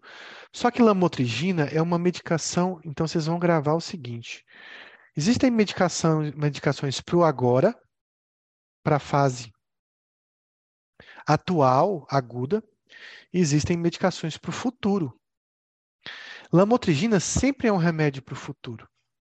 Sempre você está pensando na frente. Por quê? Você não vai conseguir entrar com doses plenas imediatamente. Então, eu eu pressenti, digamos, uma coisa intuitiva de que lá na frente esse quadro ia manter essa ciclagem, refratariedade. É um quadro que tem muitos episódios depressivos. Então, eu já resolvi iniciar a lamotrigina aqui. Mesmo que ela vá fazer efeito só lá na frente. Então, se eu vou ter que iniciar ela, então que eu inicio logo no começo do tratamento, porque talvez lá na frente ela me ajude bastante. É importante dizer que essa prescrição aqui é uma prescrição que tem que ter bastante cuidado. Porque quando eu associo lamotrigina ao ácido valproico, eu tenho um aumento de 50% na, nas doses de, nos níveis séricos de lamotrigina. Então, eu tenho que estar mais atento a uma possibilidade de Steven Johnson, a uma possibilidade de uma síndrome DRESS que a lamotrigina pode dar, de reações cutâneas que o paciente pode ter. Então, eu orientei bastante ela que se ela tivesse prurido, se ela tivesse alguma mancha no corpo, que ela interrompesse a lamotrigina e me comunicasse imediatamente. Então, ela está na oitava semana de tratamento. Ela tem, então, pela primeira vez aí com a ziprasidona, uma melhora parcial do humor, da ansiedade, uma melhora parcial da agitação psicomotora e uma melhora do ganho de peso e também uma melhora do apetite. Né? Então, a ziprasidona tirou aquele apetite que a quetiapina estava dando. A ziprasidona é um dos antipsicóticos com, com menor uh, efeito metabólico, digamos assim. E ela também teve uma melhora da ansiedade.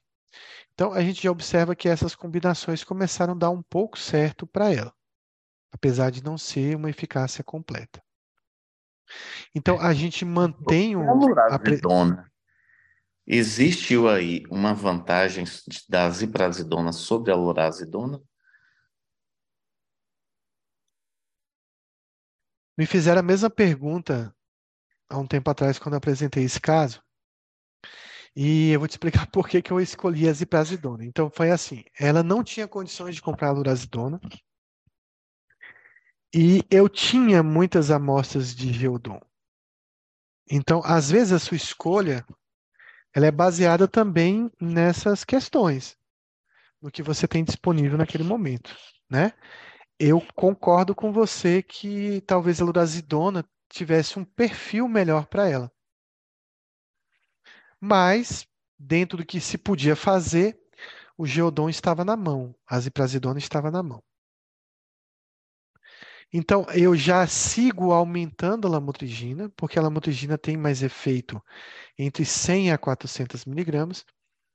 Então, aqui ela já evolui nessa prescrição para 75 e depois para 100 miligramas de lamotrigina. Peço para ela voltar em duas semanas. Ó, e aí ela volta pior. Ela piora o humor, piora a ansiedade, mantém ideação suicida, mantém é, agitação psicomotora. Foi uma fase que ela ficou mais agressiva. Voltou a ter impulsividade sexual. E essa agitação a gente questionou: será que ela está fazendo uma catesia pela ziprasidona? Não parei, então, depois a gente concluiu que não era uma catesia, era uma agitação mesmo. Não tinha características típicas de acatesia.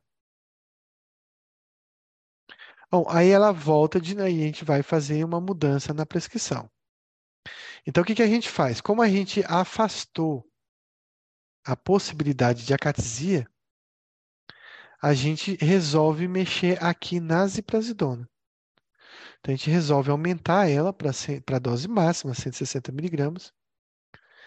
A gente já aumenta a lamotrigina também para 200 e marca uma semana de retorno, já que ela não estava bem. Né? E houve um aumento também do ácido valproico para 1.500 miligramas, também um aumento do clonazepam. Então, ela voltou bem pior e eu fiz um acréscimo de tudo. Então, eu estou ficando com a mão bem pesada para ela. Aí ela melhora de novo. Então, ela melhora do humor, da ansiedade, da agitação. Não tem tanto ganho de apetite com a ziprasidona aumentada. Melhora a ansiedade, duas, dois meses para o retorno. Porque ela melhorou em de forma importante. E aí, por questões de, de custos de manter consultas com muita frequência, a gente deu esse tempo para ela. Então, quando ela volta dois meses depois, ela já está em seis meses de tratamento e ela volta com piora do humor, piora da ansiedade, ideação suicida, agitação psicomotora, impulsividade e com muitos movimentos involuntários da língua não era protusão, mas a língua dela tremia sem parar. E era só na língua. Então não tinha protusão, mas tinha um tremor intenso da língua, que a gente fez um diagnóstico de uma discinesia tardia. Então ela fez discinesia tardia com ziprasidona, que não é um antipsicótico tão incisivo assim, tão comum da discinesia. Então a gente faz uma outra mudança. Então a gente não tem mais ziprasidona por conta da discinesia. Ela estava piorando e a gente resolve fazer uma coisa que a gente sempre faz quando nada está dando certo. Mesmo que o lítio tenha uma eficácia menor no estado misto, tinha bastante sintomas depressivos, vamos arriscar o lítio para ver se dá certo. Também aumentamos a lamotrigina dela para 300 miligramas. Então ela volta com duas semanas de retorno. Quando introduziu o lítio, incrível que pareça, ela melhorou do humor, da ansiedade, uma melhora da agitação psicomotora, mantém o peso estável, melhora a ansiedade e vem com uma litemia também incrível de 0,9 com 600 miligramas de lítio. Geralmente 600 miligramas de lítio dão uma litemia de 0,2, 0,3, mas ela veio com 0,9. Só que quando retirada a ziprasidona, os movimentos da língua pioraram bastante. Ficaram mais intensos. É comum quando você tem discinesia tardia e você suspende abruptamente o antipsicótico. Mas a gente teve que suspender, foi a opção a gente suspender e a gente ficou observando esses movimentos. Marcamos dois meses para o retorno. Então ela volta estável, com oito meses de tratamento, litemia boa, eficaz, melhora importante da discinesia, já estava melhorando a discinesia dela. E marcamos quatro meses para o retorno dela. Então ela volta aí, sai daí tomando as mesmas medicações. Ácido valproico três vezes no dia, clonazepam três vezes no dia, o lítio e a lamotrigina três vezes no dia, 300 miligramas. Ela melhorou dessa, dessa discinesia tardia só com a suspensão da medicação, né, da, da. Ela melhorou só com a suspensão da ziprasidona. E agora, Luiz, ela volta de novo do mesmo jeito.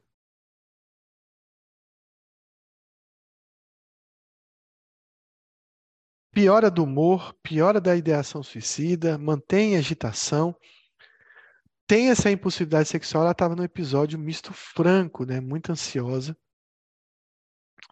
E agora, Luiz, o que, que você acha que aconteceu?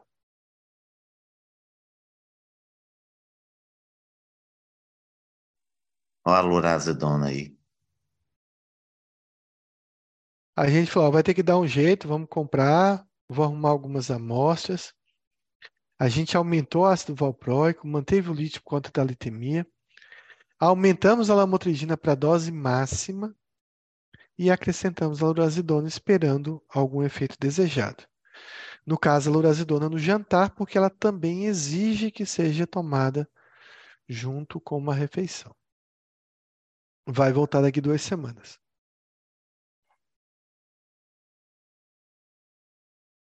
E ela volta muito pior.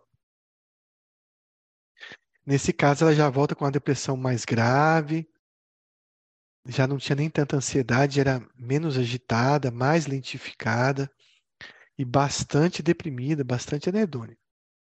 Aí o que, que a gente vai fazer nessa prescrição toda?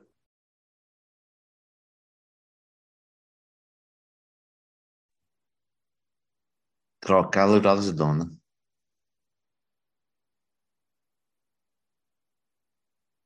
Não, a gente aumentou a lurazidona, que estava em 20, Você botou para a gente foi para 40. 40. Então a gente está apostando ainda que vai ter uma medicação de base que ela já vinha tomando e que a lurazidona, sendo aumentada, poderia tirar ela desse quadro. Ela Professor, volta pior ainda. E a clozapina aí? Já não tava, já não era para ter esse período todo. Já tem um, um ano e dois meses aí já, né? Ou, mais.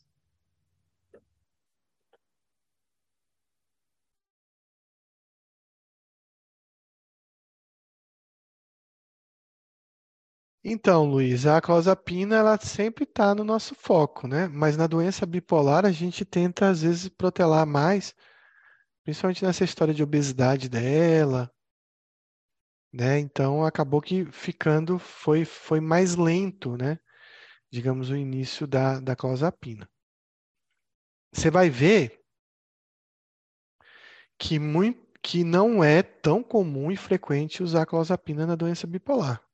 Hoje em dia está sendo mais utilizado, mais prescrito, mas muita gente tem medo da clozapina na esquizofrenia, imagina na doença bipolar.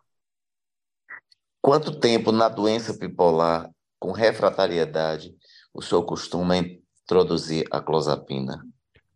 Então não tem esse protocolo, não. E o número de estudos de clozapina na, na doença bipolar, eles são menos, muito me- menores, tem menos evidência. Eu, inclusive, estava ontem lendo Cordioli, e lendo o capítulo de clozapina, ele fala exatamente isso, essa minha fala, que eu coloquei aqui, que é a falta de evidência de clozapina na doença bipolar, como a gente tem na esquizofrenia. Então, cada vez isso está modificando ao longo do tempo. Mas a gente está falando de um caso aqui que já tem um certo tempo, né? Então não foi recente. Então era uma época que também você tinha menos evidência dessa clozapina na doença bipolar. A janela de clozapina para esquizofrenia é em torno de dois anos. Né? Então a gente tem esse dado maior, dois anos, dois anos e meio, dois antipsicóticos, já está indicado a clozapina. Na doença bipolar, a gente não tem esse tempo. Então você fica num território mais uh, suscetível a erros né, da clozapina doença bipolar. Então, então na doença bipolar, normalmente, essa janela, no caso, é maior do que na esquizofrenia. Com certeza, você vai segurar mais para entrar, a depender do nível que você está. Nível, por exemplo, o que, o que acontece, Luiz, na nossa prática é assim. Geralmente você demora para iniciar a primeira clozapina. Então você já inicia morrendo de medo. Essa que é a verdade. Depois você tem o segundo paciente, o terceiro. No, no décimo, você, o paciente ali está refratário com um antipsicótico, você já quer passar clozapina. Então você vai ganhando é, experiência e coragem. O que acontece na doença bipolar é, a, é o mesmo processo, só que a coragem ainda é menor. Por que é menor? Porque pouca gente faz. Se você for ver no, no meu universo de paciente bipolar usando clozapina, é muito pequeno. Se você for ver o meu universo de pacientes usando clozapina com esquizofrenia, é imenso, é muito grande. Então, meio que nessa época eu também estava assim, e agora? Vou, uso, não uso, vou tentar mais coisas, vou tentar mais alguma coisa, então eu estava realmente segurando ali a clozapina. Então talvez seja essa a resposta. Eu não tinha tanta segurança nem em mim, nem no tratamento para passar a clozapina. Então, isso que eu estou falando é importante para a vida de vocês, né?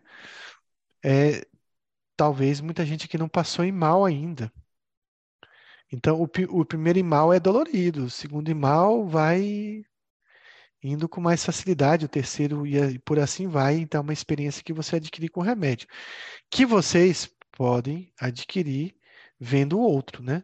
Também aqui apresentando o caso, vocês vão ganhando mais força, mais conhecimento para passar uma determinada prescrição ou determinado remédio.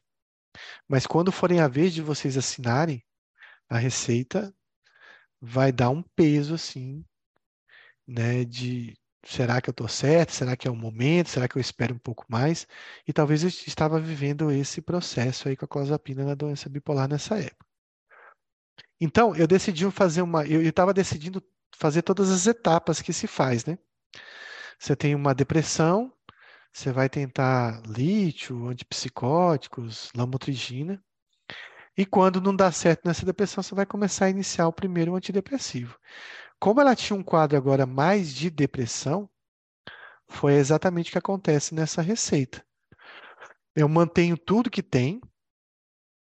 É importante dizer que a manutenção disso aqui ela é preventiva de um episódio de mania. Eu estou tentando me resguardar de que ela vai apresentar um episódio de virada. Eu estou aumentando a lamotrigina para ver se eu tiro ela desse estado depressivo. E agora eu tenho coragem de passar o primeiro antidepressivo para ela, que é a bupropiona. Então, quando passo essa receita, ela melhora bastante de novo fica super bem, ela vai ficar um período bem e ela vai voltar dois meses depois tomando bupropiona. Então, ela já está aí, ó, com um ano e quatro meses de tratamento. Eu passei a bupropiona, é, mantive por um tempo e ela volta eutímica, mas ainda apresentando ansiedade. Essa ansiedade não tem relação com a depressão. Ela começou a apresentar alguns ataques do pânico ataques francos do pânico mesmo. E aí complicou. Falei, agora, né? Já tinha consertado essa depressão dela, esses episódios mistos, e ela começa a apresentar idas ao pronto-socorro, um exagero no uso do clonazepam, um taquipsiquismo em relação a problemas, não tinha mais a discinesia tardia, começa a se queixar do problema do uso da lurazidona, que ela não consegue comprar mais. Ela mesmo pede a troca de novo por quetiapina, porque ela tinha pego a quetiapina no começo na medicação de alto custo, na Dires, aqui na Bahia, no caso, a Dires. Então começa a surgir um monte de problemas. Geralmente, quando o paciente começa a ficar bem, que começa a surgir essas queixas. Então, como ela não tinha condições de manter lorazidona, é, se opta por uma retirada dela a cada duas semanas e introdução também da quetiapina até chegar à dose de 400. Como tinha esses ataques do pânico, optou-se por tratar esse, esse transtorno do pânico dela com pregabalina, que também foi aumentada de 50 em 50 até a dose de 300 miligramas. Aqui ela já está bem, é só a ansiedade que está atrapalhando ela. A gente retira a bupropiona e pede um retorno dois meses depois. Então ela volta. Professor, Sim. é, é, nas aulas você sempre coloca que se tiver que usar um antidepressivo é, em uma situação em que você acha que é uma depressão bipolar, use- usa-se bupropiona. É, eu li um, em um livro desses manuais é, o uso de três medicações: bupropiona, é, paroxetina e agomelatina. O que, que o senhor acha disso aí que eu estou falando? Então vamos lá. É, tem muitos guidelines que falam coisas parecidas com o que você falou. Por exemplo, o Camate ele gosta muito da agomelatina. A agomelatina, o risco de uma virada é mínimo, mas o risco de fazer efeito também é muito pequeno. Se tem uma depressão bipolar, que é uma depressão grave, refratária, responder à agomelatina é bem difícil. Talvez funcione na Suécia, né? País escandinavo, onde às vezes a questão sazonal é muito importante, é a agomelatina parece ter um efeito interessante. Paroxetina e inibidor, para mim, são sinônimos. O, o, muitos guidelines, o CAMAT faz isso, de dizer assim, citalopram primeira linha, escitalopram terceira linha, é, sertralina quarta linha. Eu não consigo ver dessa forma, eu consigo ver inibidor como inibidor. Tem algumas diferenças entre eles, mas assim, nessa questão, eu não vejo eles como remédios totalmente diferentes, atípicos, não. A bupropiona, na maioria das literaturas, ela é tida como inibidor, um inibidor, desculpa, um antidepressivo, que menos faz virada porque não mexe na serotonina. Então, eu ainda acho que a gente deve seguir a maioria da literatura que fala isso. Paroxetina aqui, ou sertralina, ou esse estalopram, teria o mesmo efeito, na minha opinião. A agomelatina teria um efeito muito menor sobre a depressão. E lembrar o seguinte, em estado misto, antidepressivo pode ser um tiro no pé, né? Pode fazer com que o paciente até melhore inicialmente e depois o paciente entra num estado de descompensação ao longo do tempo. Então, se for utilizar é, na depressão bipolar, se utiliza por pelo menos oito semanas, né, quando o paciente tiver uma melhora. O CAMAT, por exemplo, coloca que na manutenção da depressão bipolar, a venlafaxina como, como segunda ou terceira linha. Quem é que vai ficar passando venlafaxina durante muito tempo um paciente bipolar? É complicado. É bem complicado. E aqui, por conta do pânico, ela está usando a pregabalina já numa dose de 300, que é uma pregabalina que tem um efeito sobre a ansiedade. Então, ela volta um ano e seis meses de tratamento e ela retorna com um episódio psicótico misto, com muita agitação psicomotora, com sintomas psicóticos, com delírio de culpa e inutilidade, delírio de ruína, até um, uma psicose não congruente com o humor. Então é feita uma progressão da quetiapina até 800 miligramas, pede-se um retorno a uma semana. Ela nesse momento está com problema de adesão, está difícil dar muito remédio para ela. Então, para economizar um pouco essa prescrição dela, a gente retira a pregabalina. Então, ela fica com ácido valproico na dose de 2 gramas, clonazepam 6 miligramas, mantém-se o lítio, lamotrigina também permanece em 400 miligramas e ela recebe agora uma dose bem alta de, de quetiapina. Então, ela mantém esse quadro de delírio, de psicose, retorna sem nenhuma melhora, apesar da adesão. É introduzida, então, a risperidona à noite, e, porque ela estava muito psicótica, e aí é reavaliada em uma semana. Então, olha só, eu ainda não quis tirar essa quetiapina dela, apenas entrei com a risperidona. Eu poderia ter feito também, tirado a quetiapina e só colocado a risperidona, mas eu, pela questão do sono dela, eu ainda mantive a quetiapina. Então, ela volta um ano, ainda com um ano e seis meses de tratamento, com melhora progressiva do quadro, com resolução dos sintomas psicóticos depois da risperidona, com melhora importante da agitação e retorno em duas semanas. Então, ela está com um ano e sete meses de tratamento e ela resolve esse quadro mantendo uma eutimia e essa prescrição ainda é permanecida por mais dois meses. Então, ela mantém toda essa medicação aqui por mais dois meses até a gente decidir o que vai fazer com essa risperidona e com essa quetiapina. Então, ela está com um ano e nove meses de tratamento, está em eutimia, e mais começa a pesar essa risperidona na vida dela. Começa a apresentar sintomas extrapiramidais, ganho de peso e galactorreia. E aí sim, nesse momento, eu discuto a possibilidade de entrar com, com a clozapina.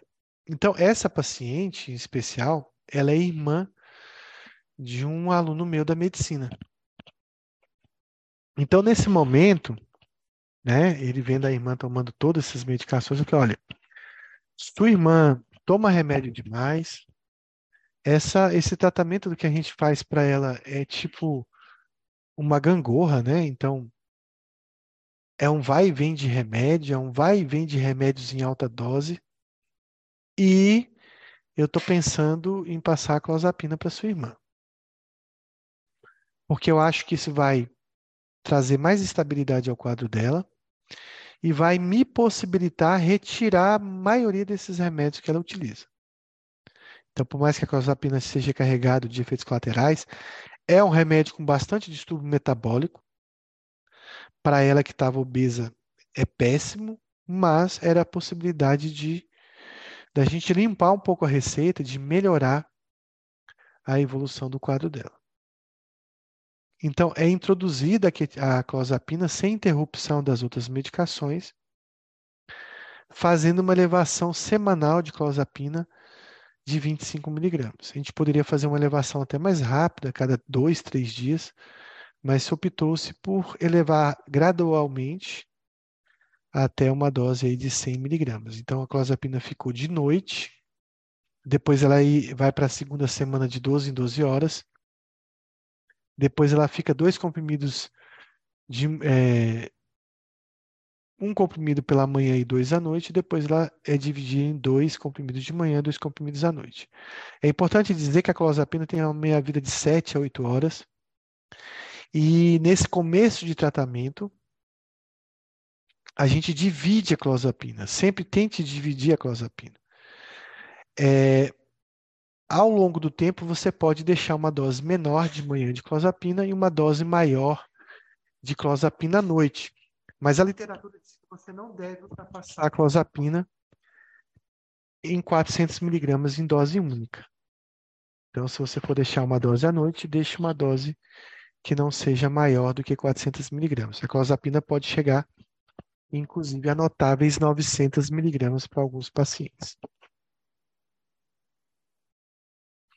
Claro que, introduzindo a clozapina, nós precisamos começar a reduzir todas essas outras medicações. Queria perguntar se vocês têm alguma dúvida até aqui.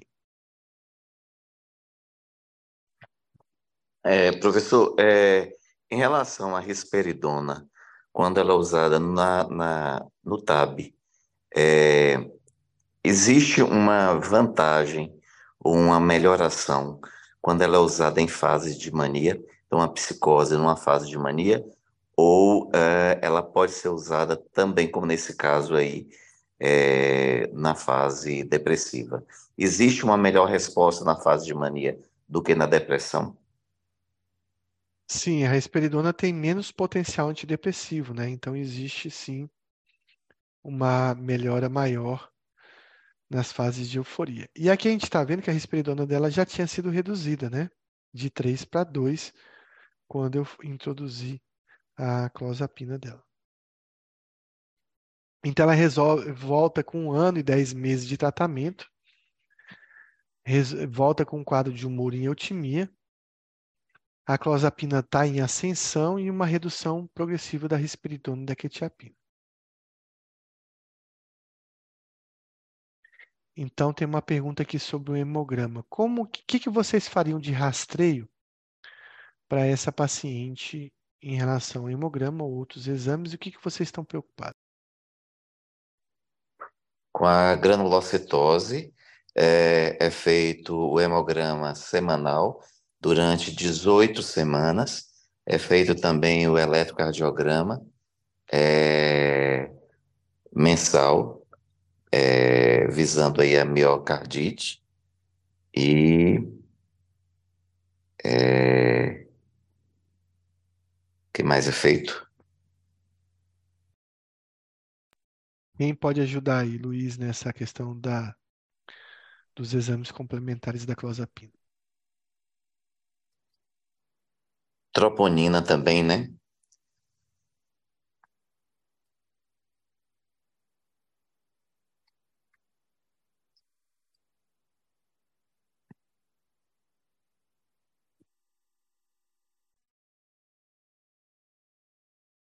Então, ela já tinha exames básicos, né, de função renal, função hepática, etc. Isso era feito com frequência, pelo menos a cada três, a cada seis meses. Mas o que a gente precisa saber da clozapina quando a gente vai iniciar? Então, primeiro, o primeiro hemograma da clozapina, você precisa ter leucócitos acima de 3.500 e neutrófilos acima de 2.500 para iniciar. Se tiver abaixo disso, melhor não iniciar. Ela tinha um hemograma favorável, a gente iniciou a clozapina, ele é feito, como o Luiz disse, 18 semanas, são hemogramas mensais, e a partir desses 18 hemogramas mensais é feito um hemograma mensal. Ele só errou na parte aí do eletro. O eletro, ele pode sinalizar pouca coisa, mas se você puder pedir, ótimo, é feito um, um eletro inicial ou um eletro caso tenha alguma queixa específica. Mas, nas primeiras seis semanas da clozapina, é importante a gente rastrear uma cardite desse paciente, uma miocardite. E a gente vai rastrear com dois exames importantes aí. Um é o PCR do paciente e o outro a troponina. Então, nas primeiras seis semanas de tratamento, que é a fase de maior risco para a cardite, a gente sempre vai pedir aí troponinas pode pedir um VHS também e pode pedir o PCR desse paciente. Eles estando elevados, né, alterados, você pode aí solicitar outro eletro ou até interromper o tratamento dessa paciente. Então, rastreie cardite nas primeiras seis semanas e depois você rastreia o hemograma durante 18 semanas e depois mensal. Não houve nenhum problema nesses exames, nenhum problema nesse rastreio. Professor, a, tá... é, ah. a troponina é, é uma vez mensal ou uma vez semanal? São seis semanas ou seis meses? Seis semanas.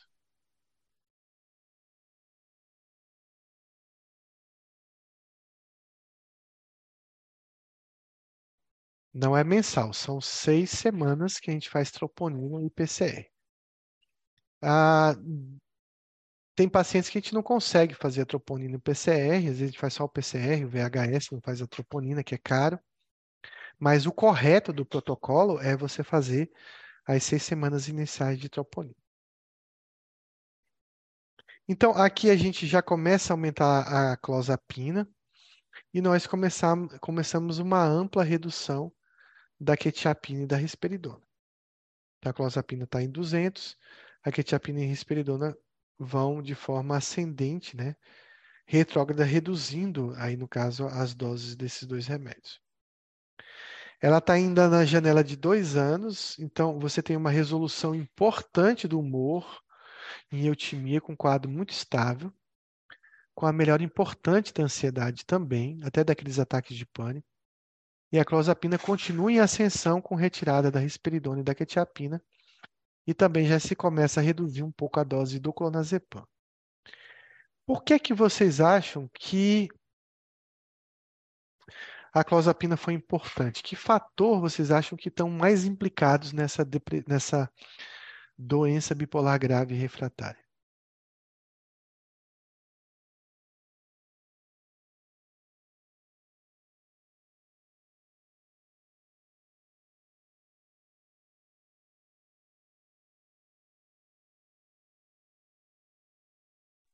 Acho que é refratariedade e a estabilização de humor.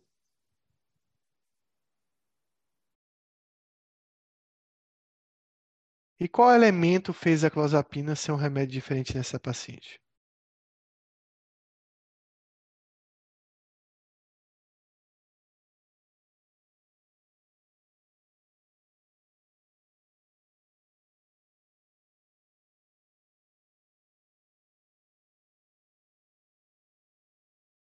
E a resposta, Luiz, é o seguinte: sempre que você tiver um quadro depressivo grave, esquizofrenia grave, doença bipolar grave, esquizoafetivo grave, pense no glutamato.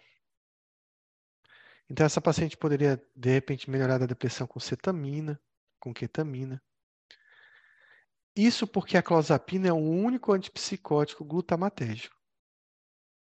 Então, através do, do, de um receptor D4, ele acaba modulando muito a, o glutamato. E talvez por isso torne a clozapina um dos antipsicóticos específicos, né? Porque ele mexe nesse elemento que é importante na refratariedade, o glutamato. A gente não está mais pensando na serotonina, na noradrenalina dopamina, mas o glutamato passa a ser importante nesses pacientes.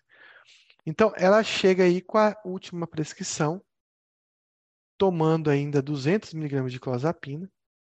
Uma coisa que eu não falei que a clozapina vai dar hipotensão, Clozapina vai dar cialorreia importante, vai dar ganho de peso, vai dar sedação no início do tratamento. Tanto a cialorreia quanto o ganho de peso quanto a sedação vão ser dose dependente, vão também ser tempo dependente, então conforme o tempo vai passando, a neuroadaptação vai acontecendo, a gente vai tendo uma diminuição desses efeitos. Uma outra coisa que é importante pensar na clozapina é na crise convulsiva. Clozapina é um antipsicótico que diminui muito o limiar convulsivo dessa paciente, que nesse caso está bem protegida com ácido valproico a lamotrigina. Mas tem dados que o risco de uma convulsão aumenta 0,7% a cada 100 miligramas de clozapina. Então, ela tem um risco de 1,4 de ter uma convulsão com essa clozapina, um risco um pouco maior do que a granulocitose que ela vai ter. Ela mantém os hemogramas normais, a troponina vem normal, a, PCR também, e aí a gente está só fazendo o rastreio com, a, com o hemograma que também se mostra normal. Então, a tendência dessa paciente que não finalizou o tratamento é, de repente, a gente até diminuir um pouco, sei lá, de repente retirar o lítio, o ácido valproico, a lamotrigina, e olha o que acontece nessa consulta. Então, ela está dois anos e três meses de tratamento, muito bem, muito, muito, muito bem. Ela não ganhou muito peso com a clozapina. O mais interessante é que quando tirou a risperidona e a quetiapina, ela perdeu peso, mas não da forma que ela queria, e ela estava se queixando do uso do lítio. Né? Então, ela solicita a retirada do lítio. A gente tenta se adequar um pouco à vontade dela, já que ela usava muito remédio, e o lítio é retirado para lentamente, né? porque tem um risco de virada, para avaliar ela em dois meses. Então, ela mantém a clozapina, lamotrigina, ácido valproico e clonazepam. Clonazepam é uma dose já bem baixa. Então ela volta aí com dois anos e nove meses de tratamento, mantendo uma eutimia, mantendo uma melhora do quadro. Ficou estável aí durante todo o período. conseguiu perder 10 quilos de peso, mesmo com o uso da clozapina. Então, tirou o lítio, tirou a risperidona, quetiapina, ela conseguiu perder bastante peso. E ela já está começando a fazer atividade física, ela está encostada agora pelo INSS, já começando a fazer planos para o futuro dela e achando muito bom essa clozapina. O irmão dela, que é aluno aí do quinto ano de medicina, ficou bem tenso quando foi começar a clozapina, mas hoje ele considera que foi a melhor escolha para o tratamento dela. Então, eu vou abrir para dúvidas esse, desse caso, né? Também, se vocês quiserem algum comentário sobre esse. E olha, Luiz, esse é um caso que foi resumido, porque essa paciente passou por aripiprazol, por brexpiprazol, fez acatesia. Teve uma época que ela chegou tomando 16 miligramas de clonazepam. É, foi difícil desmamar esse clonazepam dela, teve que compensá-la muito bem, mas quando a clozapina entrou, a gente conseguiu reduzir muito. Tem uma outra coisa que eu não coloquei nesse caso, é que teve um período que ela estava com a insônia severa, e ela foi medicada com Zolpidem por outro médico. Ela gostou do Zolpidem, começou a abusar do Zolpidem, chegou a usar aí 20, 30 miligramas de Zolpidem toda noite. Foi difícil tirar esse Zolpidem dele, então assim foi muito mais complexo do que a gente viu aqui, né? Então teve várias outras idas e vindas com medicação que a gente nem citou aqui e que foi fatores complicadores. Mas eu vou abrir para dúvidas em relação a esse caso, doença bipolar, e para comentários também. Eu já achei difícil, né? É, foi um caso, assim, realmente, é, o senhor foi brilhante aí, mas se já foi difícil, você passando resumidamente, eu já achei extremamente trabalhoso, imagine a coisa completa, como não foi aí. Mas deve ter sido extremamente prazeroso aí no final, com esse resultado aí, depois de tanto trabalho. Sim, a gente, a gente vê, né, esses casos acontecendo na nossa prática. São bipolares bem difíceis, bem refratários. Eu tenho vários casos parecidos. E cada vez mais a gente está passando clozapina para esses pacientes. Cada vez mais a gente está perdendo medo e falando, olha, clozapina vai ser a solução para esse paciente. Então, para passar clozapina, a gente tem que ter um pouco dessa segurança e, principalmente, desses exames complementares para a gente ficar respaldado caso aconteça alguma coisa. Mas é um caso que se repete em vários outros, né? Que a gente tem, principalmente quando o paciente começa a fazer depressão, que é bem difícil de tratar na doença bipolar. Então, são casos que nos ensinam bastante, mas também faz a gente perder bastante tempo, paciência. É, às vezes a gente se pergunta porque um paciente ficou com você durante tanto tempo na esperança de melhorar. Então a relação médico-paciente tem que ser bastante direta, ligada, porque a família vai esperar um resultado mais rápido, o próprio paciente vai esperar um resultado mais rápido.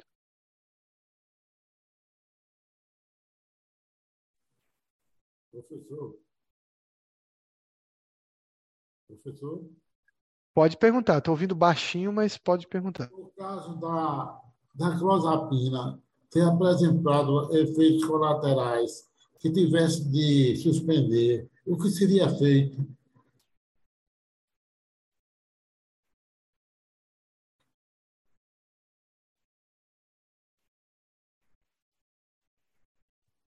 Bom, se a clozapina tivesse dado uma granulocitose aqui, aí a gente, como o Tino falou, assim, um ECT faz falta, né? Esse é um paciente que talvez tivesse resolvido tudo lá atrás com uma ECT. Mas não tem nenhum tipo de acesso a ECT. Tem condições nenhuma de passar ECT para ela. Se a clozapina não tivesse dado certo ou tivesse ter sido interrompido, a gente estava num grande dilema aí. Né? Talvez uma coisa que eu não tentei é que quando ela fizesse depressão, eu tentasse usar doses baixas de um inibidor da, da serotonina, talvez uma sertralina em dose baixa. Isso poderia ser tentado nos episódios de depressão. Talvez a cetamina também, a ketamina, ajudasse muito nesses episódios depressivos também. Então, acho que esses dois caminhos seriam feitos. Talvez até essa combinação de olazapina e fluoxetina, nesse caso aí, muito embaralhado, poderia ser tentado. Mas, tirando isso, olha, ela usou. Então, só para a gente citar: risperidona, quetiapina combinada, usou ziprasidona, fez uma discinesia, ela usou aripiprazol, ela usou brexpiprazol, ela usou lurazidona. Então, não tinha nem mais para onde correr com antipsicótico. Ela usou lítio, que a gente não costuma usar na doença bipolar com, com estado misto, mas usou. E o que ela não usou, assim, que faltava é o que? Carbamazepina e oxcarbazepina, que são, não são remédios tão bons quanto o ácido valproico. Então, eu acho que respondendo sua pergunta, é ECT, EMT, que não é tão eficaz quanto ECT, ket, é, é, ketamina, que poderia ser tentativa, inibidor da recaptação de serotonina, poderia ser uma tentativa, e a combinação lanzapina e fluoxetina. Tirando isso aí, era um caso insolucionável se a gente não tivesse a clozapina dando certo nas nossas mãos. Não ia ter muito o que inventar, não. Porque ela usou de tudo. A prescrição dela atual, professor, está exatamente como? A prescrição dela atual, ela está usando o ácido valproico o clonazepam comprimido à noite, mantém essa lamotrigina e a clozapina, é o que está mostrado aqui.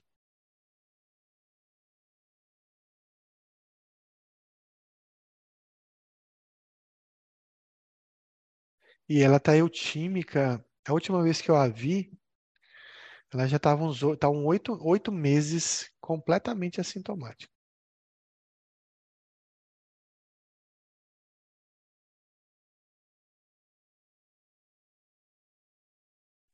Parabéns, professor. Obrigado.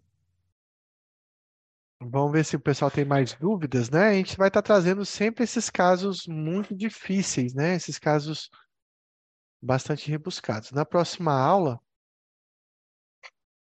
eu vou ver se a gente tem um momento de, de conhecer, né, dois remédios que a gente viu nesse, nesse caso, que é a ziprasidona e a lurazidona. Então, eu vou tirar um momento para a gente conhecer muito bem esses dois remédios, saber prescrever muito bem essas duas medicações.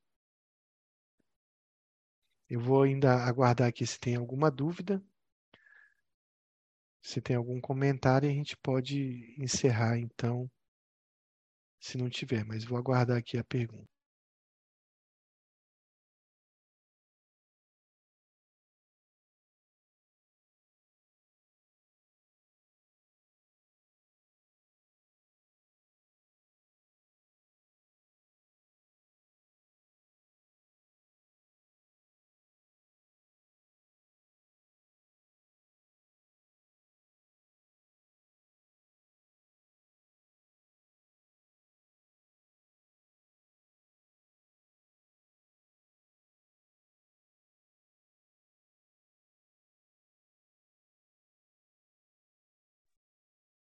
Eu acho que não vai ter nenhuma pergunta.